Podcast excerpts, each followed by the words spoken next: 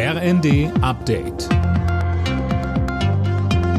Stündlich neu. Auf den Punkt informiert. Ich bin Anna Löwer. Guten Abend.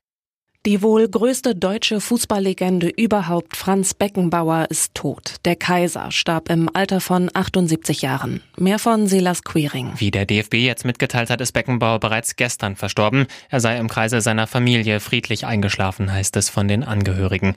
Beckenbauer hatte sich in den vergangenen Jahren schon aus gesundheitlichen Gründen aus der Öffentlichkeit zurückgezogen. Gleich zweimal ist er Weltmeister geworden, 74 erst als Spieler, 1990 dann auch als Trainer. Außerdem holte er die WM 2006 nach Deutschland und gilt quasi als Macher des Sommermärchens. Das Frankfurter Arbeitsgericht hat den Eilantrag der Deutschen Bahn gegen die Streiks ab Mittwoch abgewiesen. Die Deutsche Bahn hat angekündigt, als nächstes vor das Landesarbeitsgericht zu ziehen. Die GDL will ab Mittwoch fast drei Tage lang streiken.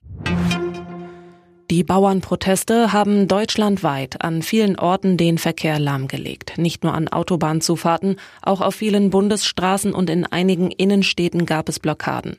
Die Landwirte wollen mit ihren Protesten erreichen, dass Subventionskürzungen beim Agrardiesel zurückgenommen werden.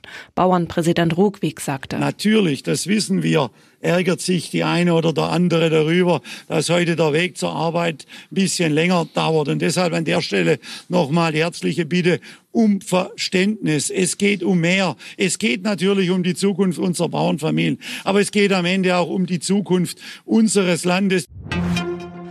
Galeria Kaufhof wird offenbar erneut Insolvenz anmelden, das berichtet NTV. Die Warenhauskette gehört zum österreichischen Signa-Konzern, der in finanziellen Schwierigkeiten steckt. Galeria Karstadt Kaufhof war in den letzten Jahren bereits zweimal zahlungsunfähig.